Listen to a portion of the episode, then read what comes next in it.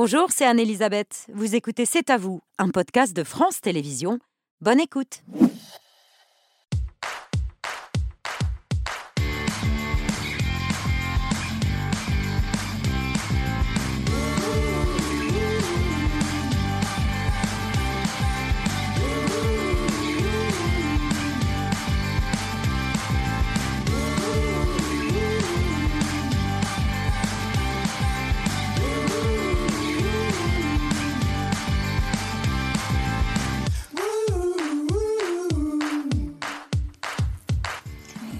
Bonsoir, ravi de vous retrouver. C'est à vous en direct jusqu'à 21h avec toute l'équipe. Pierre, Émilie, Patrick, Mohamed et Laurent. Salut à tous les cinq. Bonsoir, Elisabeth.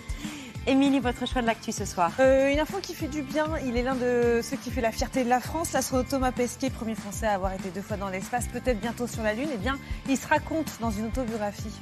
Oui, il, il révèle certaines de ses, va- de ses failles, lui qu'on Oui. considère comme euh, le gendre idéal, euh, absolument parfait euh, et toujours très organisé. Eh bien non, tout n'est pas si rose. D'où le titre de son autobiographie, Ma vie sans gravité. Il y en a Un peu quand même. Ah, je vous remercie Laurent. Vous m'avez échappé euh, le jeu de mots. Mohamed, votre story ce soir. Euh, L'Ozempic, c'est un médicament pour réguler euh, le diabète, mais des centaines de milliers de personnes euh, l'utilisent dans le monde pour euh, mincir, ce qui inquiète les médecins et provoque des bouleversements sur les marchés financiers.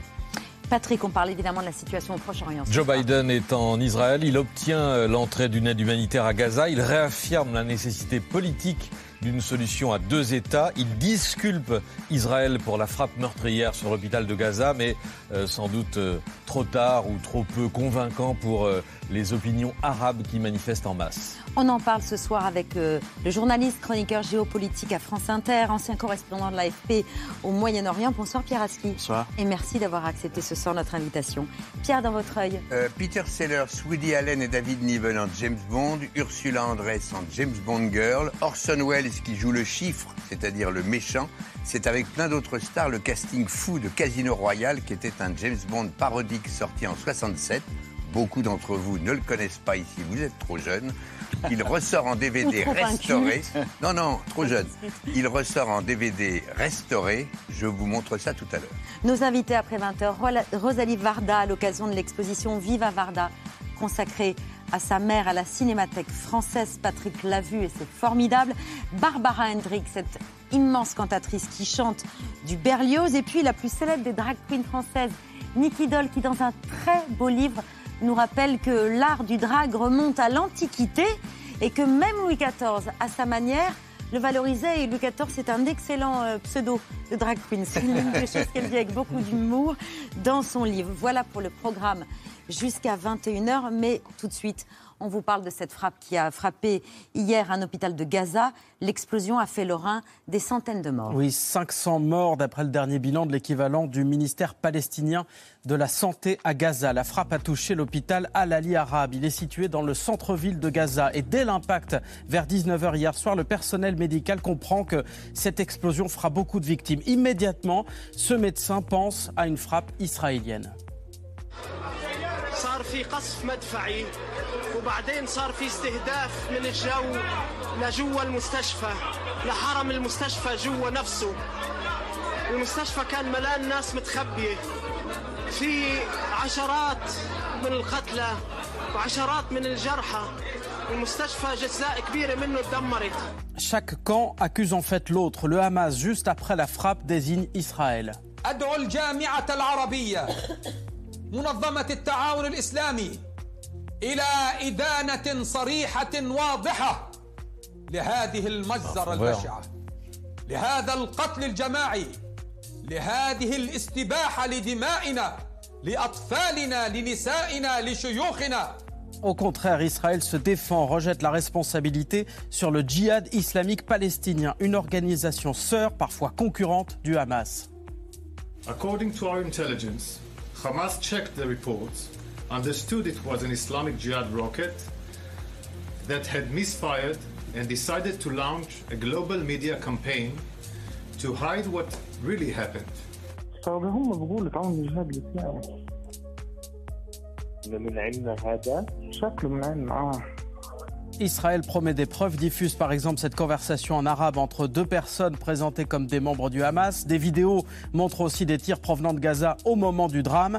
Et puis le camp israélien note l'absence de cratères sur le lieu de la déflagration. Les États-Unis ont ensuite soutenu cette version israélienne sur la base de leurs propres informations.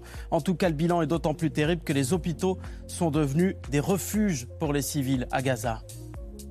Il y a énormément de monde dans les hôpitaux. On a des équipes qui travaillent par exemple dans l'hôpital de, de Shifa qui est devenu un grand, un grand camp de déplacés. Dans le nord de la bande de Gaza, euh, les frappes sont incessantes. Les gens ne peuvent euh, s'abriter nulle part, donc ils essaient tant bien que mal dans les hôpitaux, dans les écoles. Le système de santé, il est, déjà en train de, en train de s'effondrer. Explication de médecins du monde. Et ce drame a en tout cas provoqué des manifestations dans le monde arabo-musulman, à commencer par la foule en colère à Ramallah, en Cisjordanie occupée.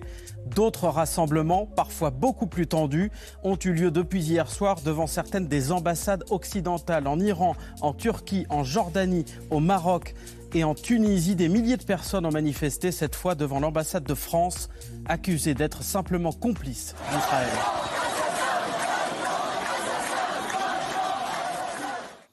Avec cette frappe meurtrière sur Gaza, ce qu'on constate, c'est que l'émotion a changé de camp aux yeux d'une partie du monde. Oui, je pense qu'on est euh, un massacre à chasser l'autre, et, et, et c'était prévisible, il faut bien le dire, parce que la, surréaction israélienne avec ce tapis de bombes sur Gaza était nécessairement euh, génératrice d'une autre émotion, euh, et, c'est un problème permanent dans cette partie du monde, euh, c'est la polarisation. Et donc vous êtes du côté israélien ou du côté palestinien, et c'est impossible d'avoir un discours équilibré dans cette partie du monde. Une émotion qui va continuer à se nourrir et à se développer, d'autant qu'il sera difficile de savoir exactement ce qui s'est passé. Là, on voit bien que c'est parole contre parole. Oui, tout à fait.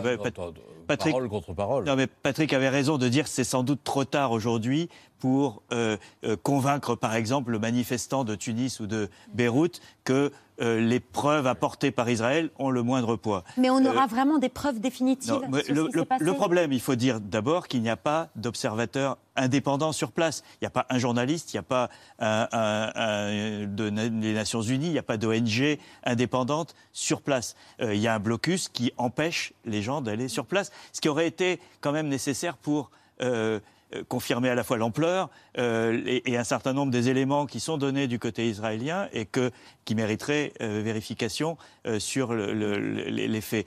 Joe Biden a apporté son soutien à la euh, présentation des faits. Par, euh, par Israël.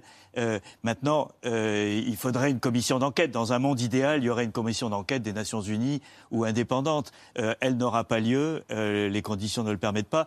Donc vous êtes dans, dans un, une situation où, de fait, ça sera parole contre parole, même si les éléments apportés par la partie israélienne ont, ont un certain nombre de, de, dimensions techniques qui sont Crédibles. crédibles. Sans commission Mais- d'enquête, on peut faire le distinguo entre un, le produit d'un bombardement aérien et un tir de roquette.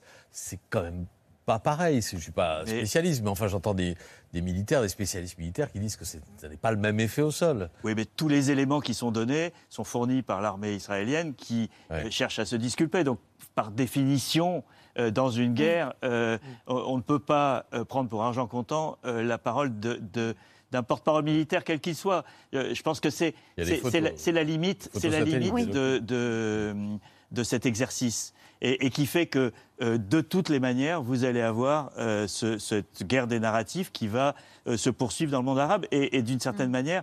euh, le, le Hamas est, est- est assez habile, on a vu ce discours tout à l'heure, pour mettre de l'huile sur le feu et désigner non seulement Israël, mais aussi les soutiens d'Israël. Et notamment et- la- et donc les Occidentaux et notamment la France avec cette première manifestation hier à Tunis et de nouveau ce matin avec des milliers de personnes qui se sont rassemblées devant l'ambassade de France demandant le renvoi de notre ambassadeur. Emmanuel Macron y a été traité d'assassin.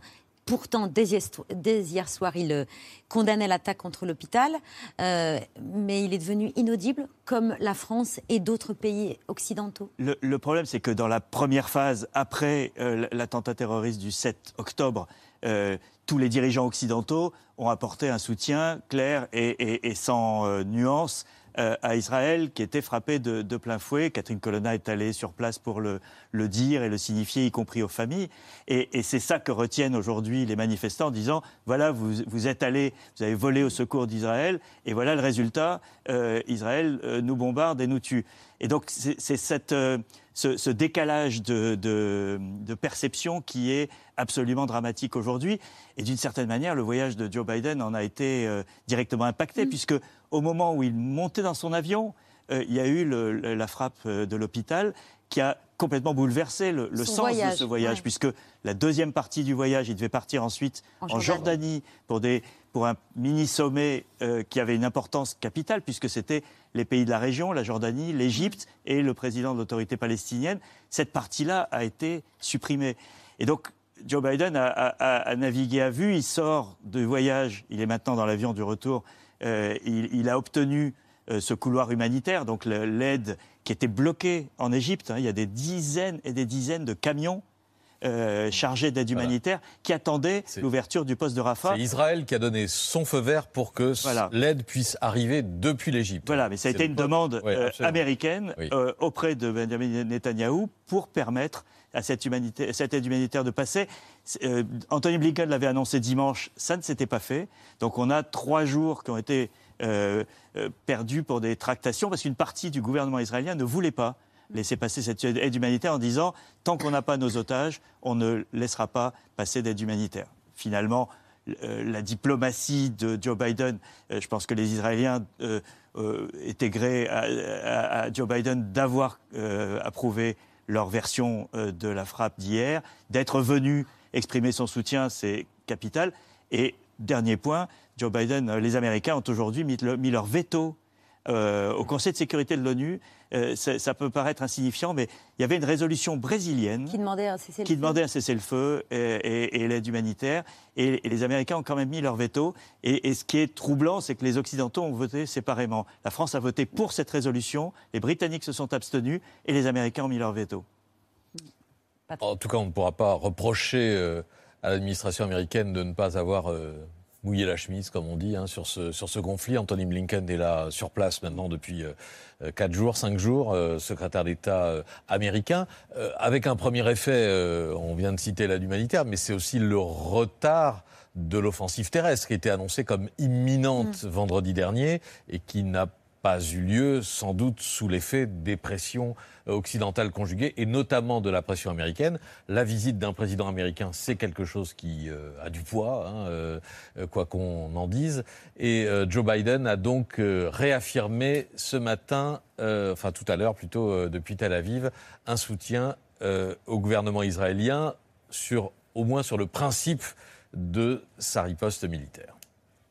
The world will know Israel is, Israel is stronger than ever. Since this terrorist attack, terrorist attack took place, we've seen it described as Israel's 9 11. Well, for a nation the size of Israel, it was like 15 9 11s. But I caution this while you feel that rage, don't be consumed by it. After 9 11, we were enraged in the United States. While we sought justice and got justice, we also made mistakes. Palestinian people are suffering greatly as well. We mourn the loss of innocent Palestinian lives like the entire world. I was outraged and saddened by the enormous loss of life yesterday in the hospital in Gaza. Based on the information we've seen to date, it appears the result of an errant rocket fired by a terrorist group in Gaza.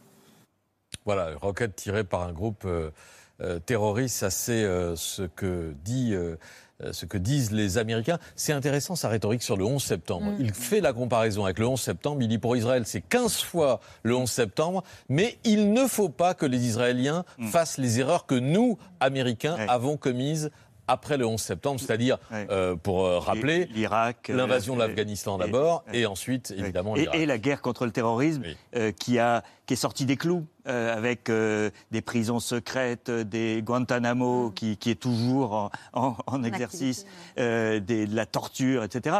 Et, et- et Joe Biden l'avait dit dès sa première réaction euh, après le, le 7 octobre, il avait dit il faut respecter les, les règles de la guerre. Et euh, Emmanuel Macron a dit la même chose sur le droit humanitaire international. Et c'est une grande crainte, c'est que Israël, dans sa rage, comme euh, pour reprendre le mot de, Joe Biden, euh, s'affranchisse de toutes ces règles et fasse passer un rouleau compresseur sur, sur Gaza, avec un enjeu important, et Anthony Blinken a été très clair là-dessus, ne pas permettre l'expulsion des Palestiniens de Gaza. Euh, C'est parce un- que oui. c'est un, sujet majeur, parce qu'il y a eu cet appel à, à- à- à ouvrir les portes de, de la frontière de Rafah vers l'Égypte. Si les Palestiniens vont en Égypte, d'abord les Égyptiens n'en veulent pas, et deuxièmement, ils savent qu'ils ne reviendront plus jamais. Euh, parce qu'on se retrouve dans la répétition de ce qui s'était passé en 48. Et, et donc, c'est c'est un, un enjeu majeur de la part de Joe Biden d'essayer de, de canaliser cette rage israélienne pour que cette guerre soit, j'allais dire propre, c'est pas le bon mot, Ouais. parce qu'elle ne le sera Mais pas, la moins, euh, mais la, la moins sale possible, Mais euh, pas, pas aussi sale que, effectivement, ce qu'ont fait les Américains pendant les 20 ans qui ont suivi le 11 C'est- septembre. C'est un conseil un- ou c'est un avertissement? Alors, Et est-ce qu'il peut être entendu? Est-ce que vraiment l'armée is- israélienne peut revoir à la baisse ses plans? Joe Biden a, a- a choisi un positionnement qui est clair, qui est je suis l'ami d'Israël, je, je défends Israël, et à ce titre, je peux vous donner des conseils. Et donc, le rôle des Américains dans cette région est tel aujourd'hui. Vous savez, c'est drôle parce que depuis des années, on n'arrête pas de dire les Américains sont en train de se désengager du Proche-Orient. Aujourd'hui, il y a deux porte-avions en Méditerranée orientale, il y a des bombardiers à, Amman, euh, il y a euh, le, le secrétaire d'État qui est là depuis cinq jours en, en navette dans la région, le président qui vient. Ils sont omniprésents parce qu'ils ne veulent pas que ça passe à une échelle supérieure qui serait l'implication du Hezbollah et à travers le Hezbollah, l'Iran. Et, c'est là tout l'enjeu aujourd'hui, c'est comment contenir cette guerre qui est déjà suffisamment euh, grave et sérieuse comme elle l'est au niveau israélo-palestinien pour ne pas enflammer toute la région et sauver, si ça peut être fait, le processus d'Abraham, c'est-à-dire cette réconciliation entre Israël et un certain nombre de pays arabes qui était sur le point d'aboutir avec les Saoudiens. Aujourd'hui, c'est euh, gelé, sinon euh, mort dans l'œuf. Mais en tout cas, euh, c'est tout l'enjeu euh, de cette si- situation régionale.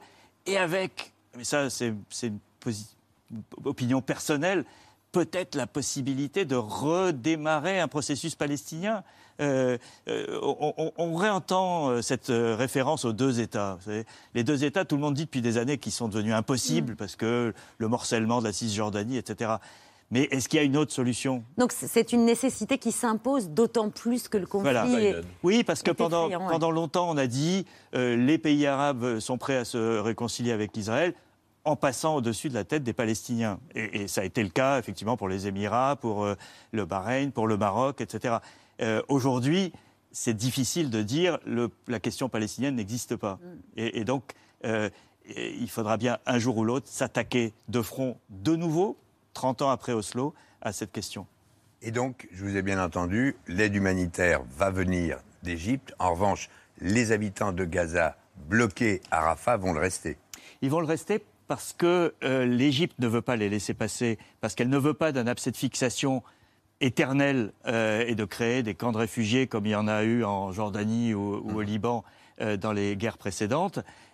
Et il y a cette euh, volonté des Palestiniens, malgré tout, de s'accrocher à leur terre. terre. Il faut savoir quand même que 70% des Palestiniens de Gaza sont des descendants de réfugiés de 48. 70% des 2 millions de réfugiés de Gaza. Et donc, euh, leur imposer ou, le- ou- ou- ou les voir vivre un deuxième exil euh, alors que leur famille a déjà quitté euh, un territoire, c'est- une situation d'une complexité politique et humaine énorme.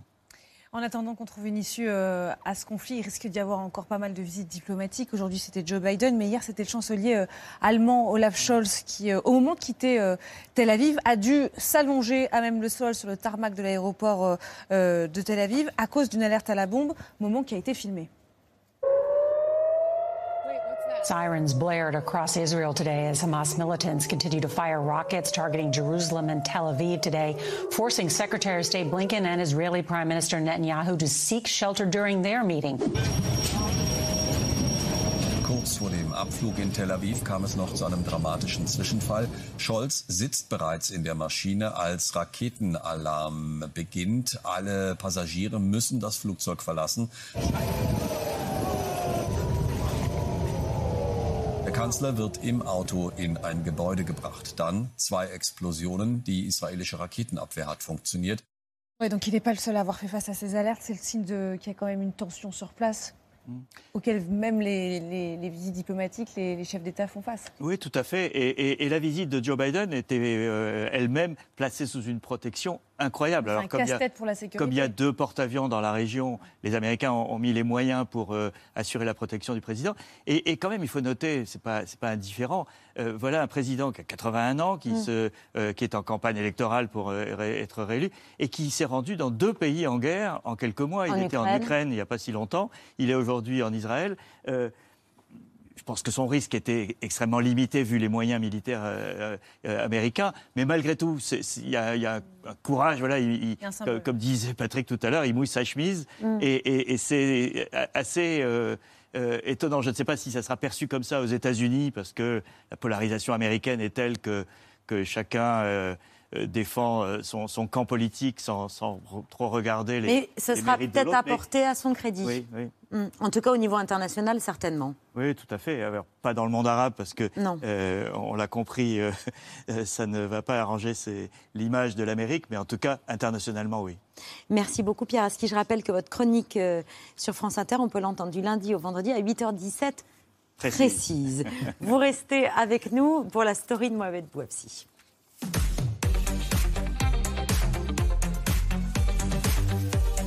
Mohamed, vous nous parlez ce soir d'un médicament, l'Ozempic, qui fait littéralement trembler le monde médical, mais aussi le monde économique. Oui, ce médicament est autorisé en France contre, euh, comme traitement pour euh, les diabétiques par injection, mais il a vu sa popularité exploser depuis près d'un an pour son effet euh, puissant de coupe-fin qui entraînerait un investissement important. Depuis plusieurs mois sur les réseaux sociaux, TikTok et Snapchat, les vidéos vantant les mérites de l'Ozempic pour maigrir sont devenues virales.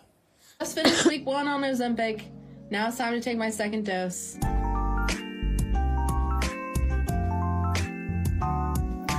Depuis que je prends du Ozempic, il y a beaucoup d'aliments que je peux plus manger comme je veux. Je débute ma troisième semaine, pas de symptômes encore. J'ai eu euh, l'effet coupe-faim la première semaine. Demain, ça fera un mois exactement que j'utilise Ozempic. Et j'ai perdu en tout 9 kilos. You just aren't thinking about food anymore. It's a revelation.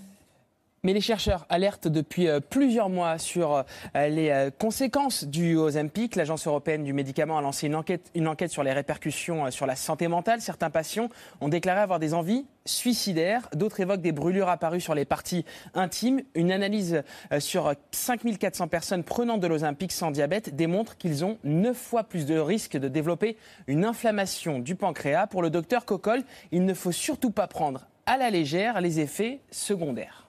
Les risques sont importants. Le cancer de la thyroïde, c'est un risque important. Une pancréatite aiguë, je peux vous dire que ceux qui sont passés par le stade de pancréatite aiguë, ils s'en rappellent toute leur vie. Ce sont des produits à manier avec beaucoup de précautions qui peuvent euh, potentiellement euh, conduire à des maladies gravissimes. Donc on ne peut pas dire euh, c'est pas juste des nausées, des vomissements, parce que là, dans ce cas-là, évidemment, euh, nausées, vomissements, on est prêt à transgresser cet effet secondaire. Non, ça va beaucoup plus loin.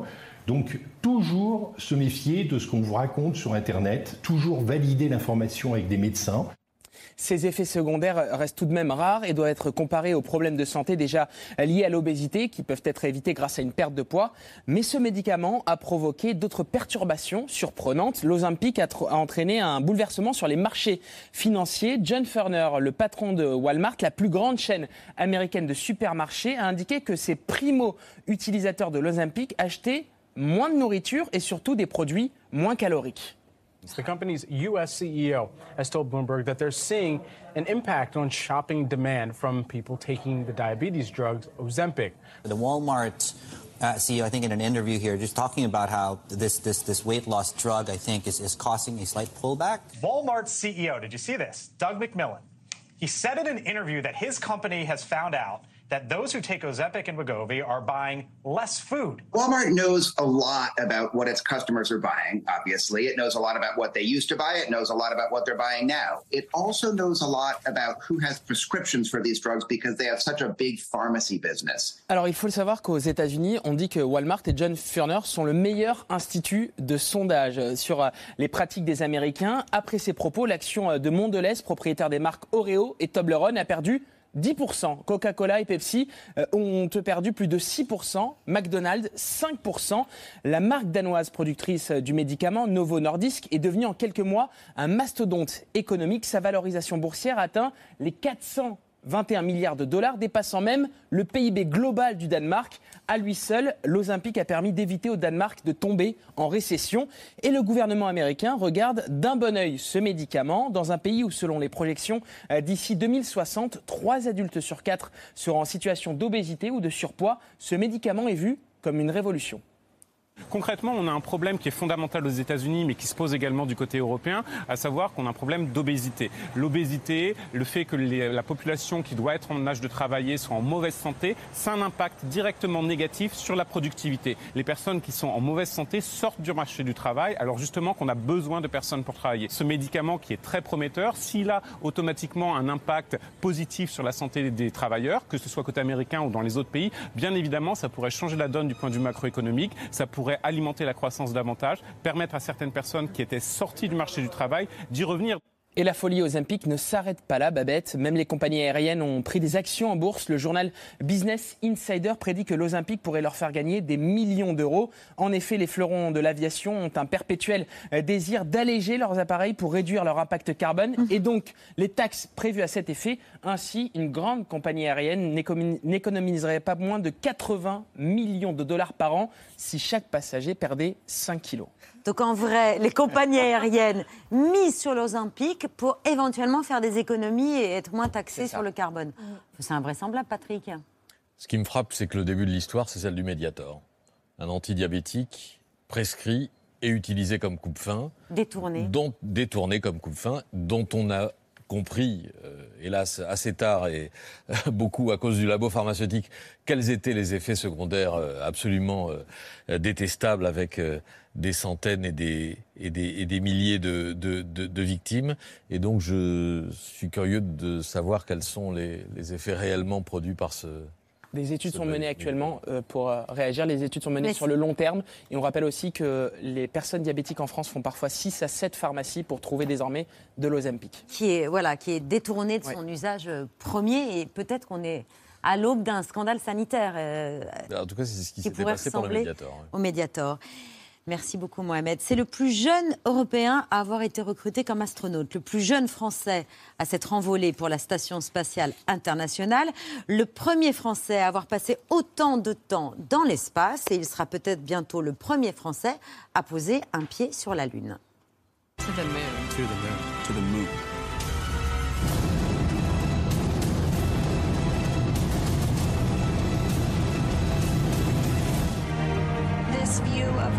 From a human-rated spacecraft not seen since 1972 during the final Apollo missions. Going to the moon was the first step. Staying there is our next ambition with dozens of international public and private missions setting their sights on the lunar surface in the coming years. All of you want to go to the moon, but there'll be only one seat. I happen to have the microphone at the perfect time. I'm this close to announcing myself, but obviously I cannot do this. In 25 years, you're asking this question again, and you'll see many Europeans have been walked and worked on the surface of the moon. Hello Thomas Pesquet. Hello. On ne sait plus en quelle langue vous parlez. Ravi de vous recevoir à l'occasion de cette autobiographie qui est disponible depuis aujourd'hui aux éditions Flammarion, Ma vie sans gravité. Et je vois bien que vous soufflez parce que vous êtes encore plus stressé par le lancement de ce livre que par le lancement d'une fusée. Oui, oui, oui. Alors c'est pas le nom, c'est pas le même stress, mais là, bon, on espère qu'il va être bien reçu. C'était un plaisir de, de l'écrire. Euh, j'espère que les gens vont avoir du plaisir à le lire. Bon, c'est une fusée à 400 étages. C'est une fusée à beaucoup d'étages. Ouais. C'était beaucoup, beaucoup de, de boulot, mais, euh, mais je suis content de, ouais, de l'avoir fait. 400 pages dans laquelle vous racontez vos deux missions dans l'espace, votre parcours d'étudiant, votre carrière, mais aussi votre, votre vie privée, vos doutes, vos peurs, loin de l'image euh, de l'homme tout le temps serein, tout le temps calme, du genre idéal qu'on peut avoir de vous. Et notamment la culpabilité que vous ressentez au moment de votre premier départ, pour six mois dans l'espace, quand vous réalisez que quoi qu'il arrive, vous ne serez plus là pour personne. Quoi qu'il advienne, rien ne pourra justifier que vous reveniez sur Terre. Et ça, c'était quand même difficile à accepter. Ça, c'est difficile. Ouais, c'est difficile à accepter. Il y, a, il y a une part d'égoïsme, on en parle un petit peu dans le livre, avec laquelle moi j'avais envie de un peu de régler mes comptes. Et puis c'est un peu une, une psychanalyse quand même, euh, ce- cette démarche-là. Et, euh, et puis oui, on va pas arrêter la mission, parce qu'arrêter la mission, ça veut dire redescendre tout le monde. On va pas faire ça. Euh, donc une fois qu'on est parti pour six mois, on est parti pour six mois. Mais ça c'est vrai dans d'autres métiers. Il y a aussi des gens qui sont en sous-marin nucléaire. on n'est pas les seuls. Mais c'est un vrai fait à prendre en compte. Et quand on appelle et que le téléphone décroche pas pendant un petit moment à l'autre bout du fil, on en vient tout de suite à imaginer parfois des scénarios un C'était de l'égoïsme. C'est-à-dire que la passion de l'espace passait avant tout. Avant tout, je sais pas, mais, c'est vrai que ça, a pris le pas sur beaucoup de choses. Je pense que dans beaucoup de métiers, il euh, y a une part égoïste et il y a une part euh, altruiste en fait, avec un curseur à mettre au milieu. On choisit toujours son métier parce qu'on l'aime bien, même si c'est un métier qui sert aux autres. Il faut pas que ce soit 100% égoïste évidemment, ça c'est pas tenable, mais 100% altruiste, c'est du domaine de, la sainteté euh, et je pense qu'on n'est pas nombreux à, la- à avoir ça. Et donc, il faut trouver l'équilibre entre les deux. Et moi, ben, j'essaie de, de régler un peu ce curseur en permanence. Ouais, tu me laisses derrière toi, tu vas faire ton truc à toi, tu nous abandonnes tous et tu m'abandonnes moi.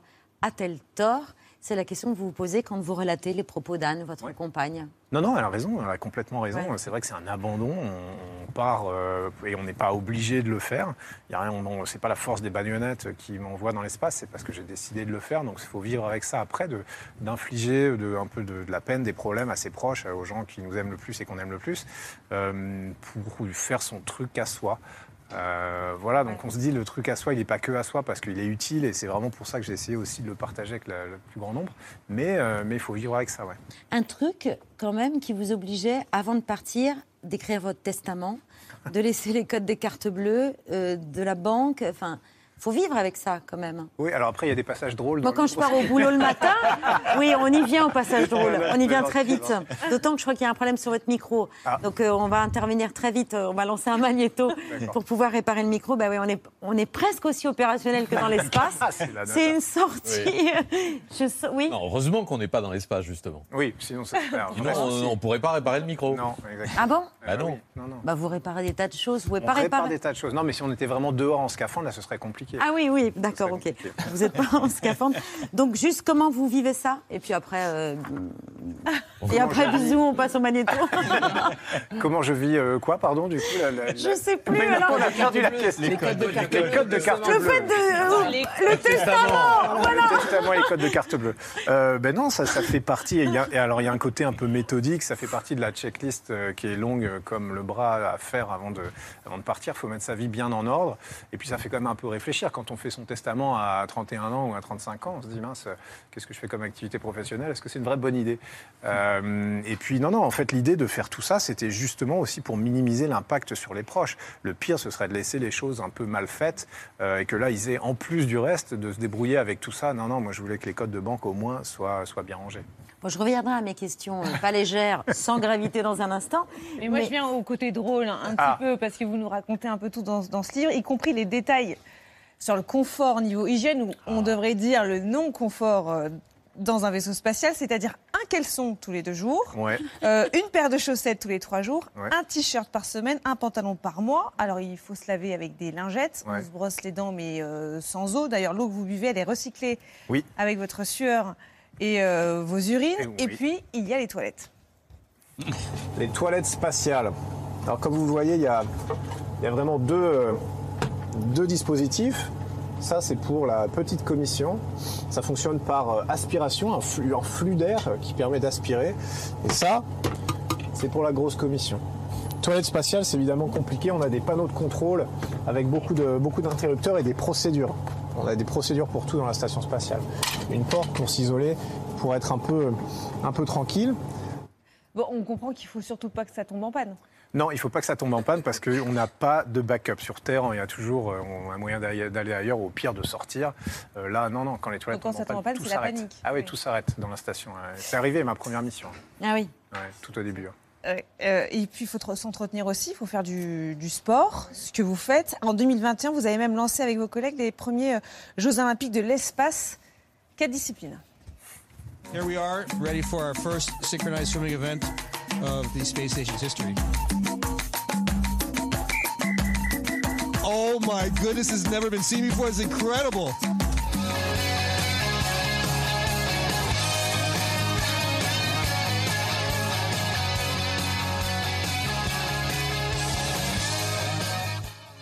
Two minutes per half, and we're off. the players must get the ping pong ball through the hatch seals without touching the ball with anything other than their breath.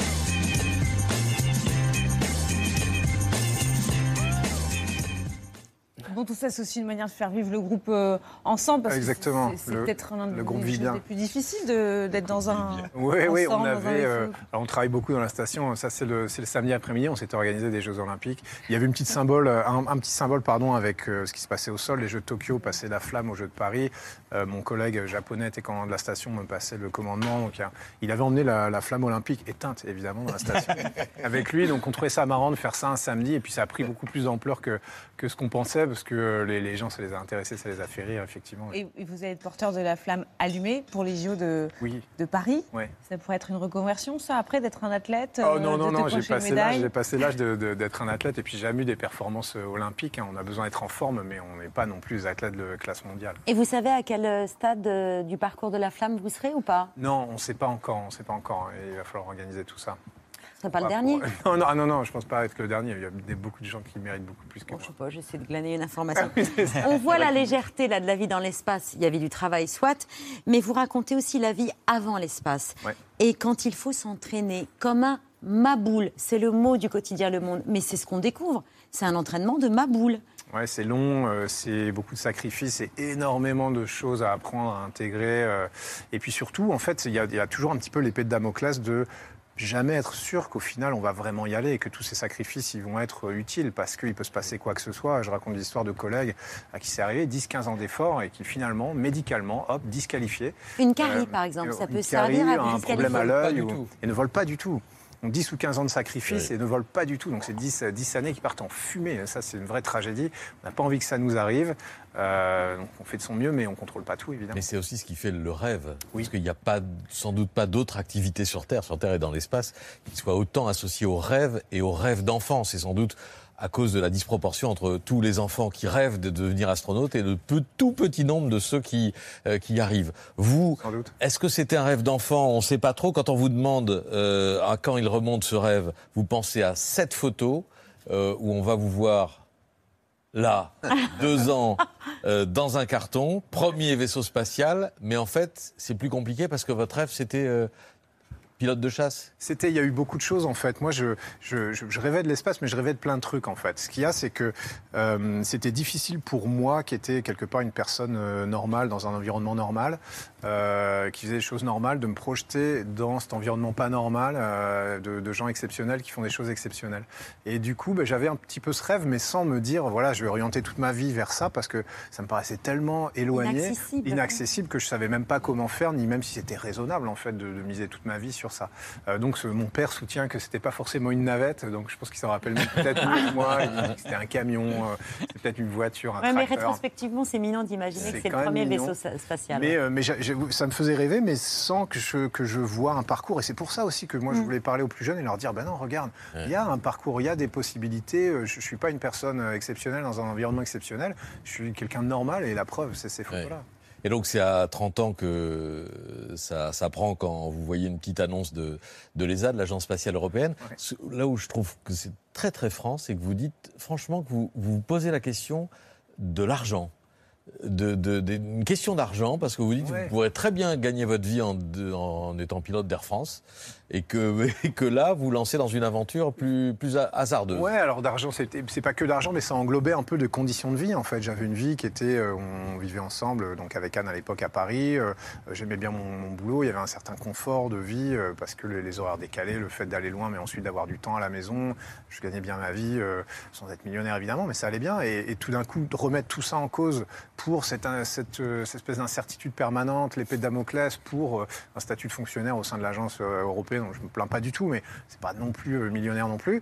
Et, euh, Contrairement à ce et que tout- certains bah, peuvent oui, imaginer. certains Si, en peuvent plus, imaginer. vous Moi, c'est pas comme les sportifs, j'ai pas de contrat de Et sponsoring. en plus, rien vous laissez tout. vos codes de carte bleue Ouais, à à- d'autres. à tout le alors, monde. Confiez-les-moi. Euh, et, et donc, c'était vraiment un niveau d'investissement personnel et de sacrifice qui était beaucoup plus élevé. Et la question se, la question se pose est-ce que, est que le jeu en vaut la chandelle? Alors, rétrospectivement, je, je trouve que oui, mais c'est pas une décision qui est immédiate comme ça. C'est- La passion, elle est là, mais il y a des conséquences. Et c'est de de ça aussi qu'on essaye de parler. Juste un mot, parce qu'évidemment, il y a des tests de personnalité à- euh, avant de pouvoir éventuellement partir dans l'espace. Il y a un trait de personnalité euh, de votre personnalité qui a pesé dans la balance, c'est votre sens de l'organisation. Vous adorez ranger, chaque objet est à sa place, tout est au carré, et vous avez un mot pour de- définir cela, c'est tatas. C'est tatas, oui. Alors on dit ça chez moi, dans ma famille, euh, en Seine-Maritime, en Normandie. Je les salue d'ailleurs au passage, mais, mais euh, ça veut bien dire ce que Il ça est dans veut le dire. livre, hein. Il est dans le livre, évidemment. Mon but, c'est de populariser ce mot euh, pour euh, toute la France. Si on réussit à faire ça, ce serait déjà pas mal. Et évidemment, c'est, oui, ça veut dire ça. Et nous, on en rit, évidemment. On trouve que c'est une qualité quand même, comme tous les gens qui le sont eux-mêmes, tatas. Oui. Euh, mais ça a été. Mais tatas euh, pénible pour ceux qui sont pas tatas ou... ah bah il faut ensuite composer, ça c'est comme tout, mais, euh, mais dans la station spatiale c'est utile, c'est Ça, qu'on essaie de raconter. S'il y a des dizaines de milliers d'objets avec un rangement très organisé, on ne peut pas se permettre de mettre tout dans le tiroir, de fermer le tiroir, de se dire on verra demain. Non, non, et puis on est surtout tasse pour le prochain, pas tellement pour soi-même. Moi si je sais que les, les couteaux sont toujours dans le même tiroir, bah, le jour où vous cherchez un couteau, je peux dire exactement où le trouver, vous allez gagner du temps. Vous êtes suivi par 2 millions et demi de personnes sur Instagram, 1 million et demi sur X, ex-Twitter. Vous êtes deuxième sur le podium des personnalités préférées des Français derrière Jean-Jacques Goldman et devant Omar Sy. Une popularité qui a donné des idées pour vous, pour votre avenir, à certains hommes politiques. Quelle personnalité publique vous aimeriez voir entrer dans votre gouvernement? Ouh, ça c'est dur, ça comme question. Bon, écoutez, compte tenu des thèmes euh, d'aujourd'hui, les nouvelles frontières de l'humanité, je vais vous dire euh, Thomas Pesquet. Moi, j'aimerais bien que Thomas Pesquet y rejoigne un gouvernement écologiste et qu'il soit un grand ministre de la recherche et de la mobilisation de toutes les énergies pour soigner la planète bleue, pour, euh, pour en prendre soin. Vous imaginez des engagements sans être forcément euh, dans une équipe ou une autre? Non, en ce moment, je l'imagine euh, assez difficilement, on va dire. Je pense que ce serait, c'est difficile d'arriver de, de l'extérieur et d'avoir un vrai impact. Euh, ça, ça peut être tentant, je le comprends, de se dire, ben voilà, on, on a des opinions, comme tout euh, citoyen, on, on a des thèmes qui me tiennent à cœur, moi, l'environnement, clairement, c'en est un. Ouais. Euh, voilà, on vous donne des responsabilités, on essaie de faire changer les choses, mais je pense que c'est un peu plus compliqué que ça et que si on n'a pas le bon contexte, c'est difficile justement de faire changer les choses. Et on- moi, j'ai pas envie juste d'être une image, j'ai envie d'avoir une, une Voilà, action. d'avoir des- Voilà, et dans mon, dans mon domaine de compétences. Et aujourd'hui, mon domaine de compétences, il se limite euh, à l'espace. On parlait de la notoriété sur les réseaux, mais la notoriété dans la rue. Euh, le selfie, quelquefois, c'est sympathique et puis en même temps, c'est pesant. Vous en avez même parlé avec Stromae Oui. Du poids de la. Oui, parce que en fait, de- depuis la station spatiale, on- on, euh, l'agence européenne, la NASA, nous disent, ben voilà, s'il y a des personnalités euh, pour le côté psychologique, pour être sympa avec les équipages, on va dire, et eux se chargent de créer le contact. On peut les appeler depuis la station. J'avais appelé Stromae parce que j'avais vu une vidéo qu'il a, parce que j'aime bien ce qu'il fait déjà. J'avais vu une vidéo qu'il avait faite où il parlait de son burn-out et de de la relation avec la célébrité, où il avait cette espèce de culpabilité parce que lui, euh, il vit de l'amour des gens et c'est très positif, mais en, en même temps, ça lui pèse énormément parce que ça change beaucoup de choses et donc il- il- de, de comment tout ça s'était enchevêtré. Et à un moment, il n'avait pas réussi à s'en sortir. Et très honnêtement, ça m'a fait un petit peu écho à un moment. Alors moi, je, je vis Vous pas de ça, on, on l'a compris. Proche du burn-out? Non. Voilà, non, mais un peu ma- dépassé par les Après ma événements. première mission, en fait, moi, j'aime pas dire non, j'aime bien faire plaisir. Et, et malheureusement, c'est pas le mot, mais toutes les bonnes causes du monde m'ont demandé de les aider. Dieu sait qu'il y en a, en fait, les enfants malades, des choses qu'on peut pas refuser. Le- L'environnement, euh, tout. Euh, mais on peut pas dire oui à tout le monde. C'est impossible. C'est physiquement impossible. Et je me suis retrouvé, en fait, à, euh, sacrifier tout mon temps avec mes proches et ma famille. Alors, je revenais d'une mission et de deux ans d'entraînement parce que j'arrivais pas à dire non et à me protéger. Et en fait, il faut accepter vraiment de refuser. Ça fait mal au cœur, évidemment. Une, une petite fille malade qui demande une vidéo de 5 minutes, c'est que 5 minutes. Mais quand il y en a 200, c'est pas possible. Et donc, je me suis retrouvé dans cette situation-là. Et ça, je l'ai pas très, très bien vécu, ouais, c'est vrai. Vous parliez de l'environnement, ça fera l'objet d'un, entre autres, hein, votre engagement pour l'écologie, ça fera l'objet d'un très beau et très lourd. Euh, vaut mieux qu'il soit euh, sans gravité celui-là. hein. Euh, livre qui s'appelle La Terre entre nos mains. On y admire vos magnifiques photos de la Terre depuis l'espace, une, beauté très fragile. Et ça, euh, vous continuez à vous mobiliser là-dessus. Et est-ce que vous espérez que les choses avancent? Un peu plus vite Oui, je le l'espère. euh, je l'espère. Après, euh, je, je- je comprends à quel point c'est compliqué. Plus je m'y intéresse, plus je me dis vraiment à quel point c'est compliqué parce que changer des choses, ça va impliquer euh, des changements à une échelle assez majeure. Et on ne peut pas juste espérer que le- la technique et la technologie d'un coup de baguette magique va nous permettre de continuer à faire exactement tout ce qu'on faisait comme avant, mais juste différemment. Ça, j'y crois pas complètement, même si moi, je suis un scientifique et un ingénieur. Je, je pense que la baguette magique technologique, ça marche jamais. Donc, il faudra des changements de société, des changements de nos manières de faire, peut-être se restreindre. Et ça, on n'aime pas bien se restreindre quand même en tant qu'être humain. On a accédé à, ce, euh, à la santé, à l'espérance de vie, à l'éducation, à la liberté, à la profusion. Et maintenant, on va nous demander de, de restreindre. Hein, Ça va être compliqué, mais ça va passer par là. Et je rappelle que les, enfin je le rappelle, je, je- je précise que les droits de la vente de ce livre, euh, de La Terre entre nos mains, euh, seront cédés à des associations et notamment au Resto du Cœur. Euh, mais ma vie, ça c'est ça sort le 1er novembre. Il y a aussi un livre pour les enfants. Thomas Pesquet raconte notre planète bleue. Je vous l'offre, cher Pierre Aski, le livre pour les enfants. livre pour les enfants. Non, non ainsi que. Pour la musculation. En revanche, Ma vie sans gravité, ça, c'est disponible depuis aujourd'hui. C'est aux éditions Flammarion. Et vous avez été obligé de déposer un congé sans solde pour l'écrire. Ouais, ouais, parce que je voulais prendre le temps de l'écrire, euh, faire ça bien, et, euh, et c'est une question de, bah, de temps en fait, et puis de, de côté légal en fait pour, pour faire ça. Euh, je me suis pris un peu de temps vis-à-vis de l'ESA, mais j'avais envie de le faire. J'avais pas envie de le faire rapidement, euh, j'avais envie de le faire bien. Je me suis fait aider évidemment, hein, mais, euh, mais ça m'a pris énormément de temps. Merci beaucoup d'être venu Avec ce soir plaisir. sur le plateau de C'est à vous. Vous restez avec nous pour le 5 sur 5 de Laura Sénéchal.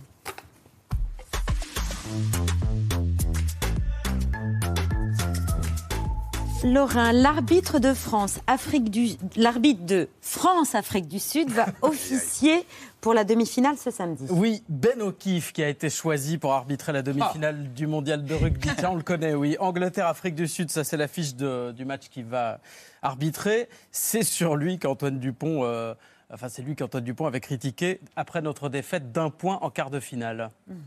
Il nous tarde, je pense, de revoir des images qui vont nous donner encore plus de frustration. Je pense qu'il y a des choses claires et évidentes qui sont faciles à, siffler, qui l'ont pas été. Euh, je ne sais pas si le match il se, perd à ce moment-là, mais dans les moments cruciaux, on aurait pu avoir cette pénalité. Encore une fois, j'ai pas envie de faire, euh, de faire les gris qui râlent sur l'arbitrage parce qu'il a perdu le match, mais, euh, mais je suis pas sûr que l'arbitrage ait été au niveau de l'enjeu aujourd'hui. Alors, comme Antoine Dupont, c'est tout le peuple français qui s'est soulevé euh, comme un seul homme contre Ben O'Keefe. Certains sont même allés jusqu'à mettre des messages un peu désobligeants sur ses photos personnelles sur Instagram. C'est lui, là, Ben O'Keefe, qui est à droite sur la photo. bravo. C'est écrire euh, pour boire, tu es bon, pour arbitrer, c'est à revoir. Ça fait partie des commentaires. Ou alors tu es Très une merguez. Je connaissais pas cette insulte. euh, postée. T'es une- une Ça veut merguez. dire quoi, t'es une merguez? C'était nul. Moi, Ah, je me suis demandé nul. si c'était Ah, moi, pas je vous, connaissais pas Thomas non plus. Pesquet, qui avait euh, écrit Tu es une merguez avec un non, mais très honnêtement, je, je m'énerve pourtant rarement, mais dimanche soir, j'étais vraiment dans une Vous fureur avez assez tweeté, marrante. Mais oui, j'ai tweeté, mais je trouvais ça tellement injuste. Voilà, c'était tellement injuste pour l'équipe de France. Ah Les gars méritaient tellement de gagner. Ouais, ouais, je- des fois. Là, on a joué réserve à-. Vous n'avez pas supprimé le tweet. Là, ils ont ouais, joué mais à c'est- 16 contre 15. Mais les, je trouve, alors lui les ou l'arbitre vidéo, je ne sais pas si c'est vraiment lui ou l'arbitre vidéo, mais en tout cas, il y a, si on compte, il y a vraiment des, plein d'erreurs et des erreurs qui sont lourdes de conséquences. Bah, parce que ça joue sur un point. ouais. Mais oui, et que c'est, euh, ça aurait fait 14-0 pour la France, le gars siffle n'importe comment et tous les gars marquent un essai derrière, ça fait 7-7.